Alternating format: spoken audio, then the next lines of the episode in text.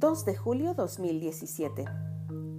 El fin de semana pasado, mi mamá estuvo unos días con nosotros. En una de las salidas que hicimos, me preguntó en el coche si traía la más reciente producción discográfica de su artista favorito, o sea, el CD de mi papá. Pusimos el disco y veníamos escuchando y comentando la canción de Estás presente, mamá, que es una rolota que medio mundo chilla con ella. Pero le aclaré lo siguiente. Es cierto, es una canción muy hermosa, pero yo no me veo dedicándotela. Mi mamá me miró con ojo remi tembloroso a punto del llanto preguntándome el por qué. Y le dije, la canción habla de una mujer tierna, que arrulla, que es delicada y tú no eres así. ¿A ti se me ocurre dedicarte una canción de mamá como la de... Mm, yo pensaba recorriendo el repertorio de los 10 de mayo, Timbiriche, Juan Gabriel, Denise de Calaf, ya sé, el santo, el cavernario, Blue Demon y el Bulldog, le dije. Nos reímos mucho, pero le prometí que iba a buscarle una canción para dedicarle o escribirle una que hablara de la mamá estilo Patricia Simbrón. Mi mamá no es linda, mi amiga gaviota. Ella es como un águila, fuerte, protectora, que ha tenido procesos en los que debe estar sola para renovar su plumaje, sus garras y pico, para luego volar con más fuerza. Desde lejos discierne a su presa o a quien pueda dañar a sus polluelos. Dolor y cansancio. Pregúntenle a la doña cómo jugó una final de voleibol estando embarazada y su equipo ganó, por mencionar algo. Mi mamá, gracias a Dios, está viva. No aplica amor eterno. Además, los recuerdos que tenemos de cuando fuimos a Acapulco son muy bonitos. Y de Timbiriche, la canción siempre me ha parecido de lo más aburrida, hueca y repetitiva así que también la descartamos. Recordé la canción de Los Caminos de la Vida, que yo toda la vida he odiado, y la canción de Que me alcance la vida, de Sin Bandera, que creo esa podría ser la más cercana a la que puedo dedicarle. Pero como a nadie quiero piratearle su madre, voy a escribir por mientras una nota que hable de mi mamá y un día con más calma le pongo la música. A mi mamá le gusta la música norteña, una de sus canciones favoritas es Flor de Capomo y le da esa misma tonada norteña a cada canción que cante sin importar que sea balada.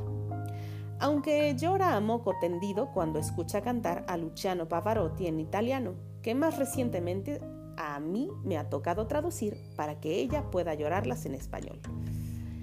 Ella, cuando era joven y soltera, usaba pistola y no iba a dudar en usarla para lo que es, Podía darle una golpiza a quien le faltara al respeto o cometiera una injusticia, siempre de la mano de la otra perra del mal, su hermana Lilia, con todo respeto. Siendo mayor y casada, nos dio todas las armas para ser honestos, honrados, responsables y personas de bien, y tampoco dudó en usar esas armas para lo que son. Mi madre me enseñó a jugar con Kian y Brisca con la baraja española y me enseñó también que quien perdiera la partida después de comer lavaba los trastes. Y que si mis amigos le apostaban, segurito ya ganaba, aunque al final les devolviera hasta el dinero de los pasajes. Con mi mamá yo iba a las funciones de lucha libre, a echar porras a los equipos de fútbol donde jugaba mi hermano cuando éramos niños, pero me llevaba a mis clases de danza y de piano, aunque sus porras en mis presentaciones no incluían los chiflidos ni los gritos desmedidos. Mi padre nos disciplinaba a lo que dice la Biblia. Mi madre de acuerdo a donde cayera la Biblia o la chancla o el grito o las amenazas de pero ahorita vas a ver. Si es que nos alcanzaba después de que corríamos para encerrarnos cada uno en su recámara, atacados de risa pero muertos de miedo. Ambas técnicas nos resultaron efectivas, gracias a los dos. Mi mamá me enseñó a maquillarme, pero también me enseñó a pintarme banderas en el rostro cuando juega la selección. Mi mamá se ve preciosa cuando usa vestido y tacón, pero siempre ha preferido el zapato bajo y usar pantalón. Puede mantenerse despierta viendo peleas de box, tal como se mantenía cuando mi hermano y yo enfermábamos o íbamos a llegar tarde. Bueno, ahora dice que ya cabecea como viejita.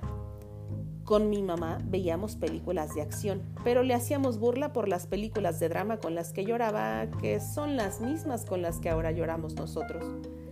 Se sentaba en las tardes para hacer nuestras labores, Mientras sacaba punta nuestros colores, nos corregía, nos preguntaba las veces que fueran necesarias cada cuestionario, regla o fórmula y al final revisaba junto con nosotros que todo estuviera bien y no faltara ni un solo cuaderno para el día siguiente. Mi mamá me enseñó a usar la lavadora, a preparar la sopa y creo que por eso me encanta el olor de pasta freída. Y cómo distinguir si el jitomate ya está sazonado, pero que una persona acomedida cabe donde sea, aunque no sepa sazonar el jitomate. Ella lavaba los carros en casa y entiende de las fallas mecánicas y también de los albures. Me enseñó que la política, seas del partido que seas, es para servir, para hacer algo por quienes te rodean y por el lugar donde vives. Que una camiseta no define tus palabras, sino que tus hechos son los que te definen como persona. Me enseñó que hay muchas formas de decir te amo cuando no supiera cómo expresarlo con palabras. Ella es olvidadiza, pero recuerda cómo ser agradecida. La que se enojona hasta con el tendedero, pero que nos perdona cuando la hacemos enojar. La que se ríe cuando la podamos, pero que me dice sobrenombres tiernos como ya, ya, yayis, yayita, arita. La que ora cada día por tener fuerzas como las del búfalo y Dios se lo concede el mismo Dios que me bendijo con ella y la bendijo conmigo. ¿A poco no, Lupis? Ella es mi mamá.